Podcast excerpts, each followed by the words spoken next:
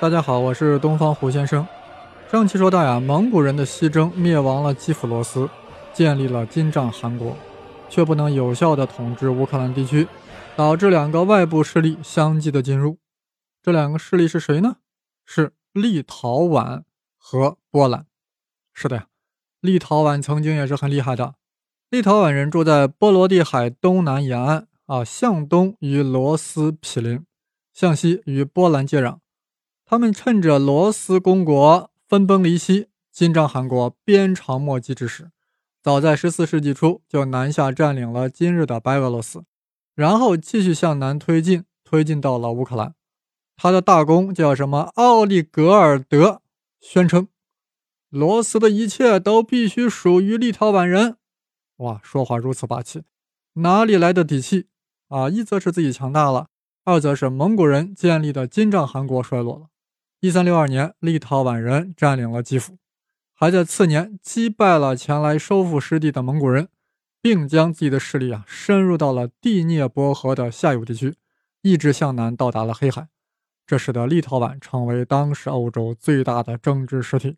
所以啊，大家以后去立陶宛旅游一定要尊重些，人家呀也曾经强大过，虽然现在是一个罪二小国。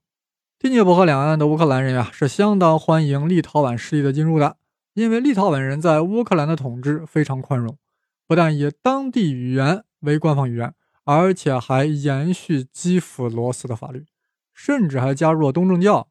而且立陶宛的统治者还把自己标榜为立陶宛及鲁塞尼亚人的大公。哎呀，这样乌克兰人听着很高兴呀，这鲁塞尼亚人就是我们呀，我们就是鲁塞尼亚，所以。从某种意义上来说，立陶宛成了当地人的解放者，把他们从蒙古人的统治中解放了出来。好了，再看另外一个外部势力——波兰。波兰在历史上曾经强大一时，就在立陶宛人进入乌克兰职工部对之进行统治之时，位于乌克兰西北部的波兰人呀，也开始下手了，出兵占领了乌克兰最西部的加利西亚的全境和沃伦的一部分。这样，波兰人。和立陶宛人啊就杠上了。没过多久，也就是一三八五年，发生了一件大事：立陶宛大公和波兰女王成婚了。哎呀，这真是化干戈为玉帛，打仗不如两边结婚呀！话说这个波兰女王亚德维加才十一岁，是波兰贵族呀逼着她嫁给了立陶宛人。为什么呢？当时波兰很厉害的，在与立陶宛人的 PK 中处于优势，干嘛要逼着出嫁自己的女王呢？原来这场婚姻是一笔很大的政治买卖，大到了我都不敢说。立陶宛大公雅盖洛那可不是白娶了十一岁的波兰女王，他一旦娶了就要当波兰国王。估计有听众哈喇子都要流下来了，咋有这等好事呀？娶了女王又当国王，这立陶宛大公是咋修炼的？别急，我们这些吃瓜群众呀，千万别把波兰贵族当瓜皮了。这场婚姻协议的内容我还没说完。一旦立陶宛大公雅盖洛娶了波兰女王亚德维加，你立陶宛大公就成波兰国王了，对吧？但你就要把立陶宛和鲁塞尼亚领土并入波兰，就是说我们两个王朝联合了。原来这样，还有更狠的一条：你立陶宛大公既然已经是波兰国王了，那我们都是波兰人，怎么还能信东正教呢？所以你和你的臣民。无论是立陶宛人还是鲁塞尼亚人，都要改信我们波兰人的天主教。哎呀，我在这里不得惊叹一句啊，波兰贵族好厉害啊！她嫁出去了一个十一岁女王，就出让了一个波兰国王的名头，但实质上呀，就要吞并立陶宛，还外加一个啥鲁塞尼亚。呃，大家别忘了，鲁塞尼亚啥，就是我们现在的乌克兰。历史上没有乌克兰这个说法的，这块地方在历史上叫鲁塞尼亚。立陶宛大公雅盖洛就同意了，就和这个十一岁的女孩啊结婚了。这样，波兰就开始统治乌克兰地区，并且强推天主教。此时，乌克兰人对东正教的信仰已经根深蒂固，咋可能说变就变呢？虽然东正教和天主教都是基督教，但毕竟是两大分支，在很多教义和仪式上都不一致，这是关乎死后是否能上天堂的原则性问题，信众呀是不会随便屈服的。波兰贵族一看乌克兰人信仰还挺坚定啊，就采取了一个妥协方案，一个折中的挺高明的方案。你东正教教民不是要保持自己的宗教仪式吗？No problem。但是你们要向罗马教皇效忠，啥意思？估计有人没有反应过来啊。这罗马教皇是天主教的精神领袖、宗教领袖，与人家东正教徒呀没啥关系。波兰人当然是信天主教的，想强迫乌克兰人也改信天主教，发现很困难，于是就说：你们可以继续东正教的仪式，但必须要向天主教的教皇效忠。这波兰贵族啊，等于搞出了一个新的宗教，人称东仪天主教，就是用东正教仪式的天主教。是所谓东仪天主教，简称为东仪教。这样，许多乌克兰人就加入东仪教，尤其是一些乌克兰的上层人物。毕竟波兰贵族是统治者，加入了东仪教可以让统治者感到高兴，总是会有好处的嘛，是吧？更何况东正教的教会在波兰的统治下失去了合法性。越是靠近波兰的乌克兰人，改信东仪教的就越多。但总体来说，更多的乌克兰人呀，还是坚守了自己的东正教的信仰。为此做出了很多斗争，甚至发动起义，付出了生命的代价。此时，立陶宛虽然与波兰联合了，但是还有很高的自治权。正当立陶宛国内为信仰改变而发生斗争之时，在东方，莫斯科崛起了，而且越崛越起，渐渐发展成为了一个强大的国家。大家没忘吧？基辅被蒙古人摧毁之后，东正教的大主教最后到达了莫斯科。此时，日益强大的莫斯科呀。也需要一个正统性来统治日益扩张的领土，要成为罗斯的领袖，当然就要借助东正教。于是莫斯科宣称自己是东正教信仰的守护者。此时，在波兰、立陶宛统治下的乌克兰，一听说莫斯科公国是东正教的守护者，那可真是眼睛一亮啊，心已经倒向了东方的莫斯科。于是乎，莫斯科借助保护东正教的名义侵犯立陶宛。而当地的乌克兰人呀，又欢迎莫斯科军队的到来啊，那真是一拍即合。立陶宛呀，就这样被整得越来越衰落了。于是，在16世纪，干脆放弃了自治权，直接与波兰合并成为了一个国家，因为他需要波兰人的帮助来抵御莫斯科的不断入侵。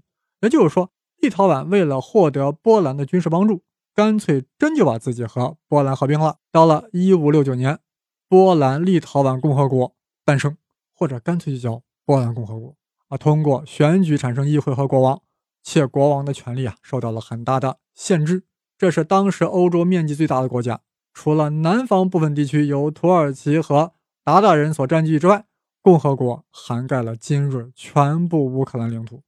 也就是说，今天乌克兰领土基本上是波兰共和国疆域的子集，真子集啊！可以想见啊，当时的波兰有多强大。有多么的广大，但是再强大呀，它顶不住有更强大的在崛起。这种崛起啊，再次颠覆了乌克兰的命运。我们转头要说说另一方俄罗斯的情况。前面说到，蒙古大军臣服了处于春秋时代的基辅罗斯，并在罗斯诸公国呀开始了委托统治，但并未摧毁其原有统治制度。这样，基辅罗斯的留里克王朝就在金帐汗国统治下得到了延续。就在这期间，原来小小的莫斯科公国呀，逐渐崛起了。说到这里啊，有必要介绍一下地理形势啊。大家闭上眼睛，根据我的描绘，想象一下这样的画面：第聂伯河与伏尔加河呀，都起源于东欧平原的北部，而且起源点相当接近。虽然两条河。总的走向都是自北而南，但是他俩呀，一开始就分头行动了。第聂伯河呀，先向西行，然后向南流去，最后呀汇入到了黑海。而伏尔加呀，更是一路向东狂奔，然后才直而向南，流入了里海。现在乌克兰的首都呀，就在第聂伯河的中游，城市横跨在河流两岸。而俄罗斯首都莫斯科位于伏尔加河的上游地区，也就是说，莫斯科在基辅的东北方向。如此说来，乌克兰是第聂伯河文明，而俄罗斯呀是伏尔加文明。好了，我们再回到历史呀，看看这小小的莫斯科公国咋崛起的。首先是蒙古人削弱了罗斯公国中的强大者，这为莫斯科公国的脱颖而出提供了可能。否则，小字辈的莫斯科哪有成型的机会啊？当然，人家莫斯科公国自己也很努力。不断的兼并周围的公国。更为重要的是，莫斯科知道，在金帐汗国统治的大背景下，只有把金帐汗巴结好，才会有美好的未来。于是，当特维尔公国人民起来起义反抗金帐汗时，莫斯科呀毅然前往镇压，表现的积极卖力。金帐汗很高兴，很赏识，立马就将莫斯科大公册封为了弗拉基米尔及全罗斯大公。也就是说，莫斯科大公成为了蒙古人在罗斯的总代理，替金帐汗向全罗斯的诸公国收税。从此，莫斯科公国管理控制其他公国就成了名正言顺的事情。这为莫斯科公国最终将分裂的罗斯联合为一个统一的国家奠定了基础。哎呀，历史有时候该怎么看呢？真让人很纠结啊！如果我国古代大诗人曹子建看到莫斯科大公派兵镇压特维尔公国人民反抗金帐汗的起义时啊，一定会七步成诗：“本是同根生。”相见何太急，但如果莫斯科不这样做，就没有后来统一强大的俄罗斯帝国。感慨真的很令人感慨啊！所以我常说，看待历史啊，还真不能一根筋，否则你就会老震惊。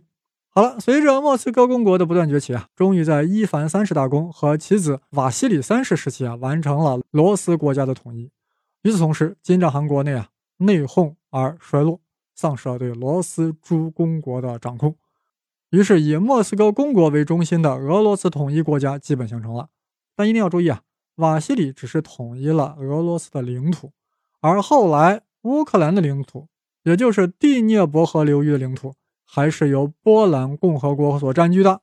不难想象，俄罗斯必然要为此而战，因为在俄罗斯人眼中，那是他们的故国基辅罗斯的首都呀。瓦西里三世的继任者啊，就是历史上大名鼎鼎的伊凡四世，人称伊凡雷帝。那可是史历史上首位的沙皇，他的全名是伊凡四世，瓦西里耶维奇，别称雷帝，恐怖的伊凡啊，是俄罗斯历史上第一位沙皇。他就是在1547年加冕为沙皇的，也把国号改为了俄罗斯，不再叫莫斯科公国了，开始叫俄罗斯了。那一年是1547年，中国的明朝嘉靖二十六年。哎呀，伊凡雷帝在位时间三十七年啊，经历了嘉靖皇帝、隆庆皇帝、万历皇帝，直到张居正万历十年去世的时候呀，伊凡雷帝还活着呢，而且又活了两年。伊凡雷帝虽然令俄罗斯更为强大，但是在对波兰的战争中却并未取胜，因为那啥？因为那时候波兰也很强大呀，是不是？尤其是在伊凡雷帝在万历十二年死后，其子孱弱继位后呀，不久就病死了，而且也没有后代。竟然导致留里克王朝的终结，也就是说，之前的最高统治者一直都是瓦良格人，但现在没有后代了，这一度导致整个俄罗斯混乱啊，又是内斗，又是大饥荒，陈胜吴广也跟着来了，发生了全国范围的大起义。波兰共和国一看这情景，哇，觉得机会来了呀，趁机进攻俄罗斯，太顺了，直接就把莫斯科占了。当时的波兰国王西格蒙德三世直接就把自己的儿子。定为了莫斯科沙皇，那是一六一零年，万历三十八年，这就意味着俄罗斯面临着要被波兰吞并的危险。但俄罗斯人民是不答应的，为啥？你波兰人信仰天主教呀，要是强迫我们改变东正教的信仰咋办？一想到这里，那就必须要反抗，必须要同仇敌忾，最终啊，将波兰侵略者赶走了，改朝换代，建立了俄罗斯历史上的。